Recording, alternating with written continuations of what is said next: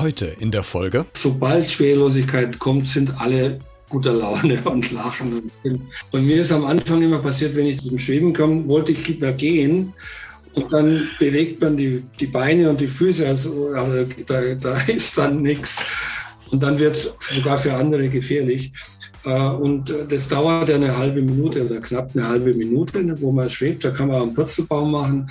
Oder wenn man zum Beispiel irgendwas wirft, dann fliegt es, wenn man es langsam wirft, fliegt es einfach ganz langsam weiter zum anderen rüber. Super, ganz toll. Äh, es gibt leider einen, einen Haken beim Parabelfliegen und der Haken ist, ähm, dass einem schlecht werden kann.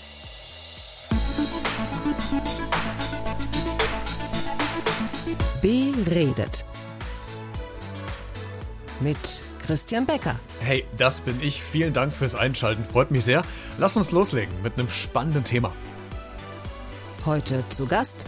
Ja, hallo, ich bin Robert Gerzer. Ich äh, habe ganz lange bemannte, in der bemannten Raumfahrt gearbeitet. Ich bin äh, Arzt, bin Mediziner und Wissenschaftler und war so 23 Jahre lang Direktor des Instituts für Luft- und Raumfahrtmedizin in Köln im Deutschen Zentrum für Luft- und Raumfahrt im äh, DLR. Und inzwischen bin ich aber in Ruhestand. Aber im Geiste immer noch bei dem Thema dabei, weil es ja ein sehr spannendes Thema ist. Und ich freue mich sehr, Herr Dr. Gerze, dass Sie heute mein Gast sind. Wir werden heute über ganz viele wissenschaftliche Themen auch sprechen. Und wenn wir uns in der Wissenschaft bewegen, dann geht es ja auch ganz häufig um Definition.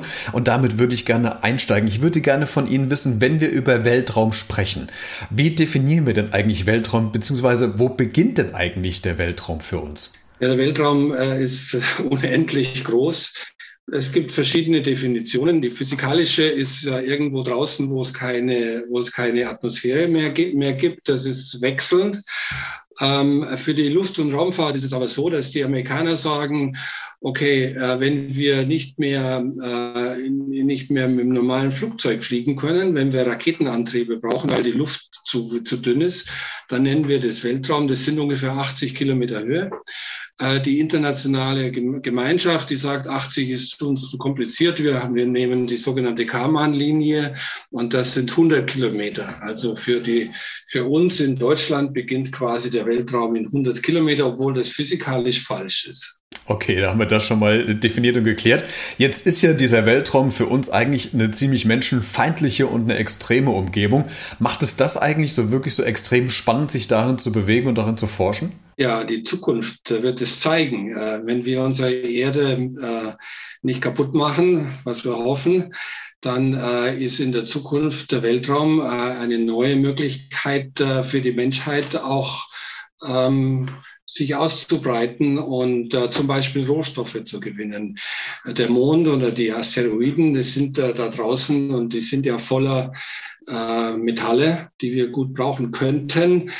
Aber das geht natürlich nicht in den nächsten 15 Jahren, sondern es ist weit in der Zukunft. Also Weltraum ist Zukunft. Sie haben eben ja schon gesagt, dass Sie im DLR, im Deutschen Zentrum für Luft- und Raumfahrt, ja gearbeitet haben. Jetzt kennen viele von uns äh, vielleicht eher die Abkürzung wie NASA, wie ESA. Äh, was macht denn tatsächlich die DLR? Also wo ist denn da so das Steckenpferd bei Ihnen damals gewesen? Oder äh, ist es heute noch beim DLR? Und wo grenzt sich das zu NASA und ESA ab?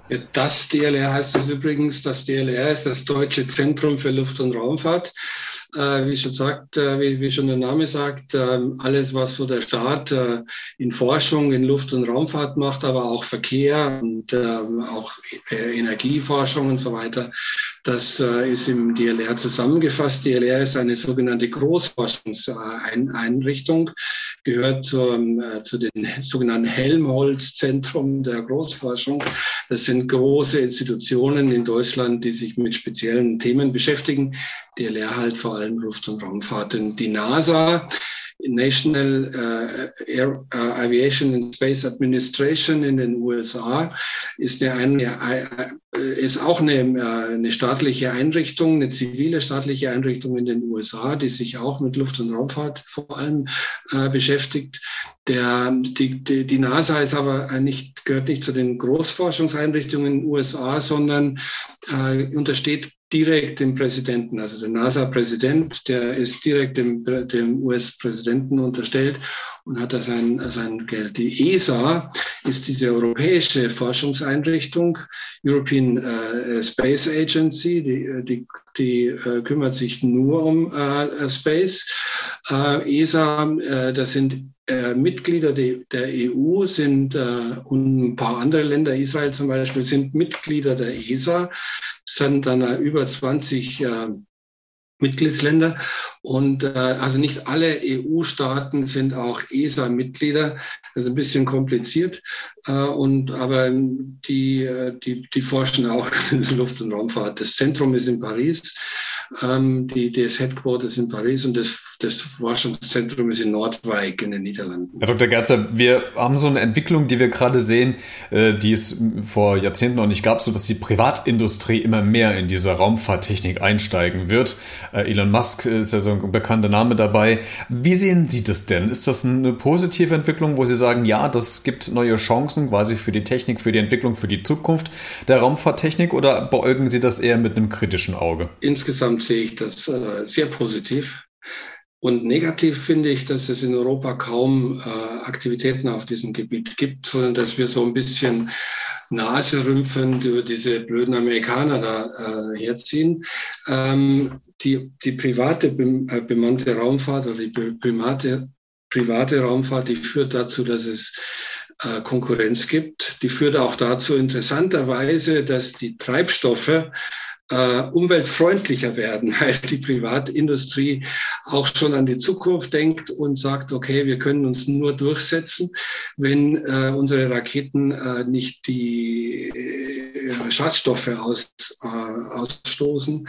So ist sowohl die, die Firma von dem, von dem Elon Musk als auch die von dem Jeff Bezos, die zwei großen Firmen, die, die investieren sehr viel in umweltfreundliche, weniger umweltfeindliche, muss man vorsichtig sagen, Treibstoffe. Und was die auch machen, ist, dass die nur wiederverwendbare Raketen verwenden. Äh, die staatlichen äh, Institutionen, die Europa, die, auch die NASA, die verwendet immer noch nicht wiederverwertbare Raketen. Und das ist einfach Verschleuderung von, von Geld.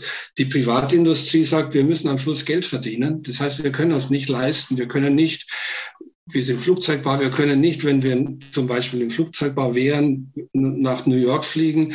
Ein Flugzeug darf ja bauen und in New York das wegschmeißen. Das geht nicht. Und bei, und bei Raketen ist es das Gleiche. Ähm, die Zukunft wird zeigen, dass da oben sehr viel Geld ver, äh, verdient werden kann. Deshalb äh, ist für mich die Frage nicht, ob ich das gut oder schlecht finde, sondern die Frage ist, wer wird da das Geld verdienen und äh, werden wir in Europa irgendwann mal abgehängt, weil wir so hochnäsig sind. Aber warum liegt es denn daran, dass wir in Europa da dieses Steckenpferd nicht, nicht sehen? Äh, trauen wir uns nicht oder welche, welche Gründe gibt es denn dafür, dass wir erstmal den, den Amerikanern das Feld überlassen? Ja, wir haben ja nie selber, äh, wir haben ja, wir haben im, im Zweiten Weltkrieg, da haben wir äh, Raketen gebaut und es nicht mit Trumpf bekleckert. Und seither überlassen wir im Prinzip die bemannte Raumfahrt oder die astronautische Raumfahrt, muss man heutzutage sagen. Deshalb das Buch heißt ja auch deshalb astronautische Raumfahrt.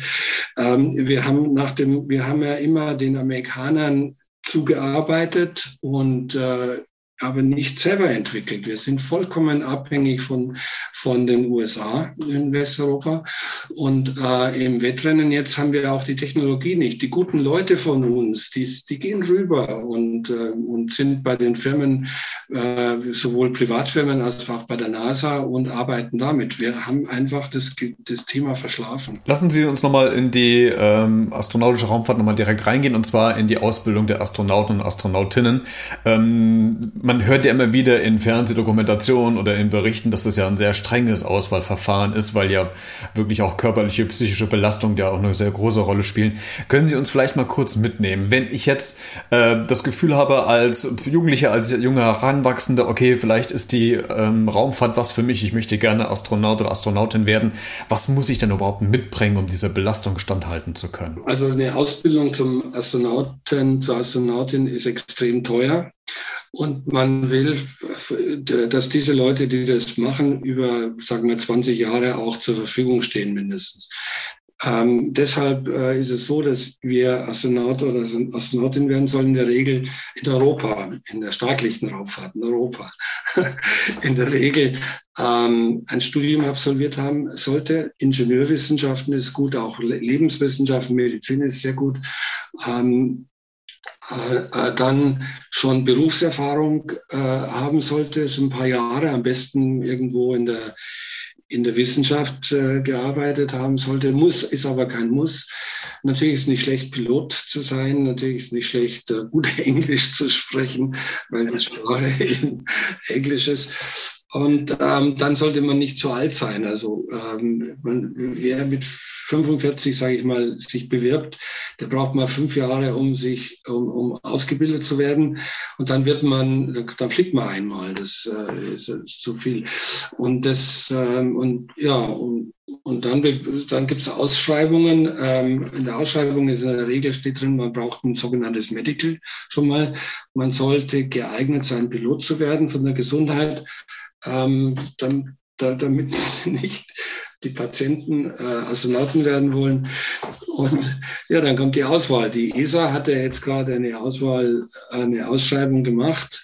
Und da haben sich dann für sechs Plätze, glaube ich, äh, etwa 30.000 Leute gemeldet. Oh, wow. Das heißt, der erste, der erste Schritt in der, in der Auswahl ähm, ist, dass man, dass dann eine Kommission mal checkt, ob die Leute die, die Bedingungen erfüllen. Wenn einer sagt, es ist mein Traum, ich bin jetzt 19, ich will, ich will Astronaut werden, dann fliegt er raus und sagt, bewirb dich mal, wenn du Studium fertig hast, wenn du ein paar Jahre gearbeitet, wenn du gereift bist, wenn du Erfahrung hast, kommt dann wieder. Und dann äh, fliegen dann schon mal die ersten, sagen wir mal, die Hälfte schon mal raus.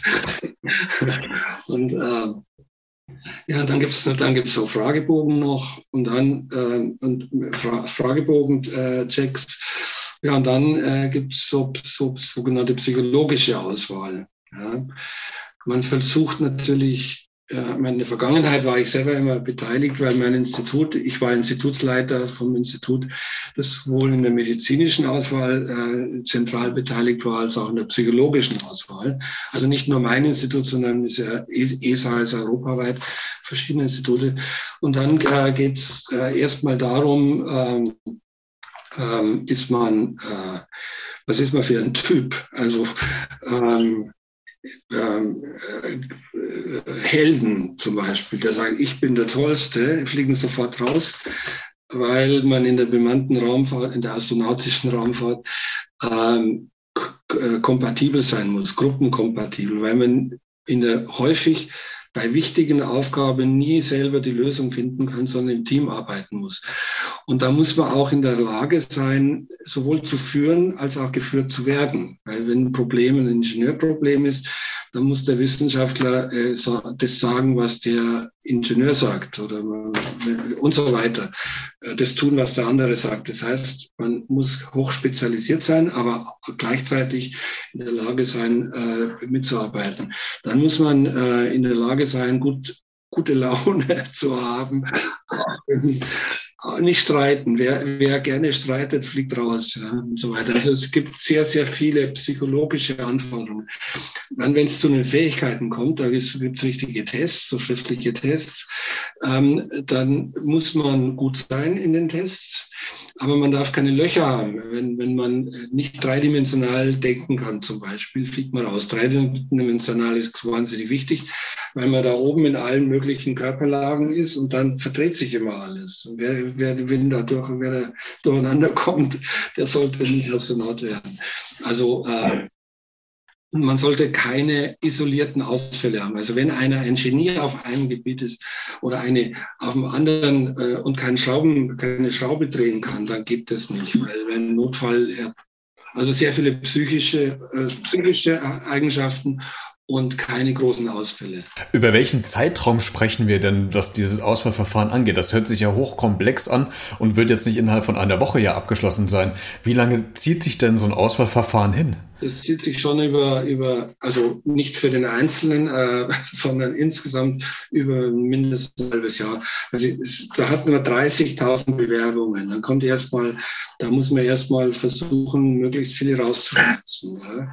Dann hast du vielleicht noch 2.000 und von den 2.000 dann, dann äh, musste die irgendwann mal oder 1000 musste dann in die psychologische Auswahl äh, tun. Und da, da kannst du pro, pro Tag einmal nur, sagen wir, 50 maximal irgendwie durchtesten. Und dann zieht sich das.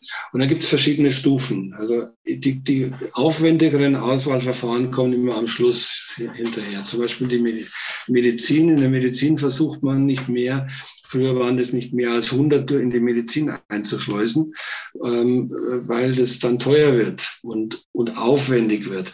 Und so, so ist am Schluss, kommen dann irgendwann mal durch die Medizin die Hälfte schon von denen durch, die in die Medizin reingehen. Also sehr viele kommen durch.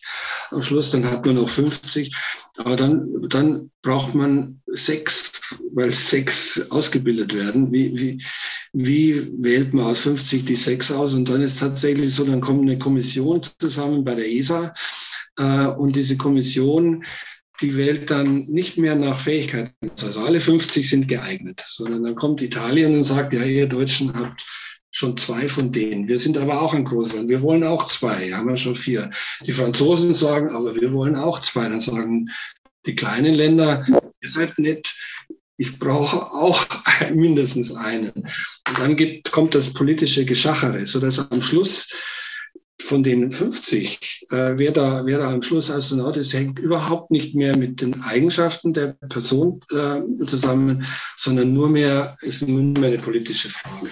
So dass am Schluss, äh, und dann gibt es manchmal Nachrücker, zum Beispiel Matthias Maurer, der gerade geflogen ist, der war bei der letzten Auswahl äh, nicht als Astronaut ausgewählt, aber nur aus politischen Gründen, weil, weil eben andere Länder auch einen Platz äh, äh, wollten und dann ist er nicht zum Zuge gekommen, so dass er hinterher, ohne neu ausgewählt zu werden, einfach nachgerutscht ist. Sie haben eben einen Punkt gesagt, da würde ich gerne noch mal kurz bei bleiben, nämlich bei diesem psychologischen Aspekt des Streitens. Ähm, und da habe ich mir überlegt, okay, wie testen Sie das? Weil äh, ich kann jetzt ja nicht im normalen Gespräch rausfinden, ob jemand Streit lustig ist oder nicht. Ähm, würde ich jetzt mal als Laie behaupten. Das heißt, provozieren Platzieren Sie die Kandidaten, setzen die sie in ein Szenario, wo die sich streiten müssen und Sie schauen sich an, wie oder welche Streitkultur da an den Tag gelegt wird. Wie wird denn, wie wird denn die Streitkultur getestet? Das finde ich ganz spannend.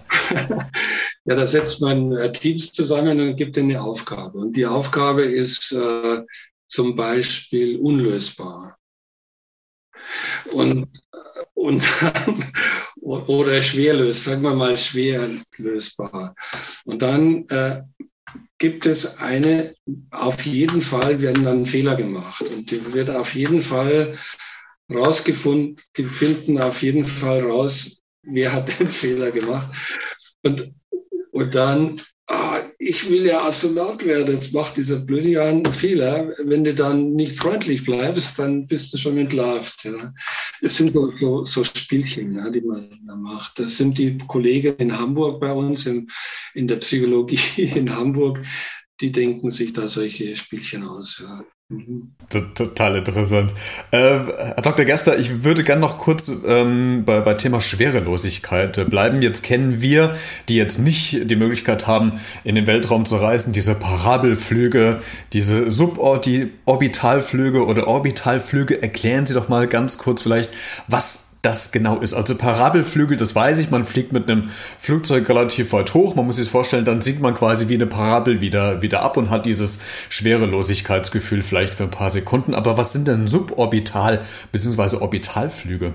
Ja, das ist ein Riesenunterschied, das weiß der Laie in der Regel nicht. Ähm, Suborbitalfliege heißt einfach, ich fliege bis zur Grenze zum sogenannten Weltraum, also die Amerikaner zum Teil 80 Kilometer plus ein Meter und, die, und wir Europäer versuchen in 100 Kilometer plus einen Meter zu fliegen, dann lässt man sich wieder fallen und landet wieder. Das Ganze dauert, wenn man nur rauf und runter fliegt, vielleicht eine halbe Stunde dann kann man sagen, ich bin Astronaut. Das ist, macht der Jeff Bezos mit seiner, mit seiner Firma Blue Origin zurzeit und fliegt drauf und wieder runter. Das äh, ist da braucht die Rakete nur so viel Treibstoff, so viel Antrieb, dass man eben in 100 Kilometer kommt oder in 80 Kilometer. Orbital bedeutet, man muss mindestens einmal einen Orbit machen. Ein Orbit ist der Flug um die Erde und zwar ohne Antrieb. Ja. Das heißt, äh, man muss so schnell sein, äh, im, äh, im, im sogenannten Weltraum, dass, das, dass, die, dass, dass man um die Erde rumfällt, dass also die Erdanziehungskraft einen äh, kreisförmig rumfliegen lässt. Dazu braucht es ein paar hundert Kilometer Höhe und vor allem braucht es eine hohe Geschwindigkeit. Man muss etwa 28.000, die Raumstation fliegt in etwa 28.000 Kilometer, Stundenkilometer. Das heißt, man braucht wahnsinnig viel mehr Energie, da um noch so schnell zu sein oder schon so schnell zu sein. Bei dem Suborbitalen muss man in, in, in, in 100 Kilometer braucht man null Geschwindigkeit, wenn man dann wieder runterfällt. Und in äh, Orbital, da muss man erstmal 300 Kilometer oder 400 Kilometer fliegen und braucht dann 28.000 äh, Kilometer Stunde. So, und wenn man jetzt landen will, dann, dann, äh, dann hat man 28.000 Stundenkilometer und fliegt wieder in die Erdatmosphäre rein. Und die, die, die, die, die Sauerstoff oder der Stickstoff, der da, der da ist, der bremst das Raumschiff und der, der fliegt auf die Wand und dann wird's heiß. Und dann braucht man eine sogenannte Wiedereintrittstechnologie. Die ist also extrem schwierig zu machen und extrem teuer. Und insgesamt ist deshalb Suborbital- und Orbitalraumfahrt fast nicht miteinander zu vergleichen. Suborbital ist so ein bisschen wie hochfliegen und wieder runter, das ist nichts.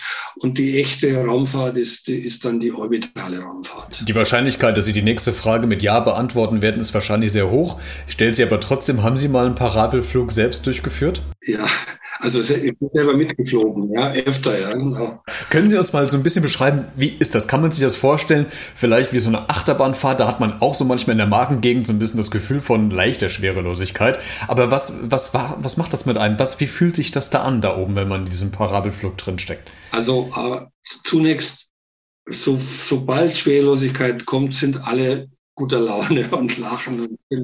Das ist einfach toll, ja, wenn man dann schwebt. Und mir ist am Anfang immer passiert, wenn ich da zum Schweben komme, wollte ich mal gehen. Und dann bewegt man die, die Beine und die Füße, also da, da ist dann nichts. Und dann wird es sogar für andere gefährlich. Äh, und das dauert eine halbe Minute oder knapp eine halbe Minute, wo man schwebt. Da kann man einen Purzelbaum machen. Oder wenn man zum Beispiel irgendwas wirft, ganz leicht, das ist ganz toll, dann fliegt es, wenn man es langsam wirft, fliegt es einfach ganz langsam weiter zum anderen rüber. Super, ganz toll. Und, äh, und ja, und deshalb macht es allen großen Spaß. Äh, es gibt leider einen, einen Haken beim Parabelfliegen. Und der Haken ist, ähm, dass einem schlecht werden kann. Ähm, die wissenschaftlichen Parabelflüge, ich bin hauptsächlich bei wissenschaftlichen Flügen mitgeflogen, da soll ja möglichst viel Wissenschaft gemacht werden. Da werden ungefähr 30 Parabeln hintereinander oder 15 und dann dreht das Flugzeug oben, dann machen wir nochmal 15, also 30 Parabeln ungefähr.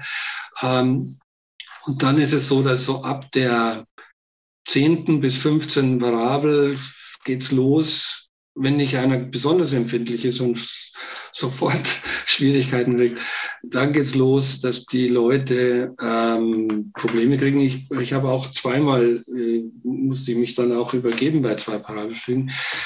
Äh, deshalb ist es so, es gibt auch VIP-Parabelflüge oder Parabelflüge, wo man ein, wo man was zahlt.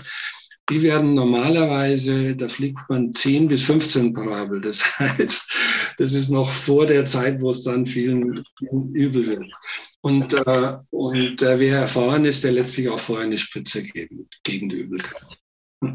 Äh, Dr. Gerzer, bevor wir gleich zum Schluss kommen und uns noch um die Zukunft der, der Raumfahrttechnik unterhalten, äh, der astronautischen Raumfahrt, wo es eventuell hingehen könnte, habe ich noch eine Frage und ich weiß nicht, ob Sie die überhaupt beantworten können. Wenn nicht, ist auch nicht schlimm. Was ich mich so ein bisschen gefragt habe, wir schaffen es, zigtausende Kilometer in die Luft, äh, ins Weltraum zu fliegen, da die Planeten, Sterne äh, zu erforschen, Experimente zu machen. Was wir nicht schaffen, 80 Prozent der Tiefsee des Ozeans sind noch völlig unentdeckt. Können wir nicht die Technik nutzen, die wir für oben haben, um die quasi unten auch einzusetzen? Warum schaffen wir es nicht in die Tiefe zu gehen, aber in die Höhe? Ja, das ist äh, eine, eine politische Frage oder eine Wissenschaftsinteressefrage. Ähm, es ist ja immer die, die ja, Weltraum, im Weltraum geht es ja nicht bloß um die Entdeckung, Erforschung, sondern es geht ja um zukünftige Einflusssphären. Und äh, man, äh, auch ums Militär, obwohl obwohl wir Abkommen haben, dass Weltraum äh, militärisch äh, nicht genutzt wird. Aber die Frage ist nur, wie lange. Äh, Im Weltraum ist die Zukunft un unendlich vorstellbar. Das ist einfach, geht, geht ins Unendliche. Und unter Wasser gibt es vieles zu entdecken, äh, gibt es vielleicht auch Bodenschätze, wo, wobei man sagt, äh, dann hat man schon wieder Umweltverschmutzung. Ähm, aber es gibt nur was zu entdecken. Im Weltraum ist es, äh, gibt es auch die Möglichkeit, selber zu produzieren. Es gibt die Möglichkeit, Bodenschätze zu heben. Und es gibt die Möglichkeit, Industrien zu machen irgendwann, die uns helfen, auf der Erde weniger Umweltverschmutzung zu machen. Wenn ich an die Bodenschätze denke, an die seltenen Erden, dann, ähm, dann können wir die vielleicht mal im, im, im, den, von Asteroiden holen und auch mit Fabriken ähm, da was produzieren. Das heißt, der Weltraum hat, glaube ich, wirtschaftlich und für die Zukunftsperspektiven viel mehr Möglichkeiten als äh, das Meer. Okay, und dann richten wir den Blick mal noch in die Zukunft. Sie haben es ja eben schon gesagt, private Raumfahrttechnik ist ja keine Zukunft mehr. Wir sind ja schon in der Realität, in der Gegenwart ja drin. Aber wo geht denn die Zukunft der astronautischen Raumfahrt hin? Was sind denn Punkte, wo man sagt, okay, da steckt noch die Zukunft, die wir uns vielleicht jetzt noch nicht vorstellen können oder die jetzt schon in Beginn der Entwicklung ist? Ja, das ist das, was, wo ich schon fasziniert bin von dem, was diese Milliardäre machen. Die sagen, äh, wir wollen in Zukunft Geld verdienen. Und zwar richtig. Äh, und und äh, ob das gut oder schlecht ist, das ist, ist eine Realität. Äh, und wenn man den Mond anschaut, wenn wir, wenn wir gucken, dass wir theoretisch auf dem Mond die Möglichkeit haben, dort Ressourcen zu nutzen, dort Sachen zu bauen, dann geht's los irgendwann braucht man nicht mehr die Satelliten bauen, die, die wir die Raketen von der Erde wegbauen, sondern, sondern von irgendwo, wo es nicht mehr so teuer ist, in eine Umlaufbahn zu fliegen, weil einfach die Anziehungskraft vom Mond kleiner ist. Oder wenn wir eine Raumstation machen. Die Amerikaner bauen ja jetzt dann eine Raumstation, die um den Mond rumfliegt. Das ist ja gigantisch, ja, sowas. Man, die, da hat die Zukunft die Möglichkeit, dass man in Schwerelosigkeit Sachen baut, die wir ganz anders bauen können, wenn sie, wenn sie als Satelliten zum Beispiel äh, denken. Und äh, vielleicht auch dann die Möglichkeit, äh, Sachen zu bauen, die wir hier auf der Erde brauchen. Insofern sind es unendliche Möglichkeiten. Und ich beginne auch in meinem Buch, äh, beginne ich damit, dass ich sage, in 100 oder ein paar hundert Jahren wird man sagen, das damals, die 2020er bis 70er, also die 50 Jahre jetzt, die jetzt kommen, das war, war die Zeit, wo der, der Mensch angefangen hat, die Erde zu verlassen und nicht um wegzugehen, sondern vielleicht, wenn wir Glück haben, um die Erde auch schützen zu können. Und deshalb ist das, finde ich, unendlich faszinierend, was da die Zukunft bringen kann. Ein schönes Schlusswort. Mehr Informationen gibt es im gleichnamigen Buch, nämlich Astronautische Raumfahrt, von meinem Gast Dr. Gerzer. Vielen Dank, dass Sie heute zu Gast waren. Das war sehr spannend und es gibt noch sehr viel weitere Informationen nachzulesen. Vielen Dank, dass Sie da waren. Ja, vielen Dank ebenfalls, Herr Becker. Wiederhören, wiederschauen.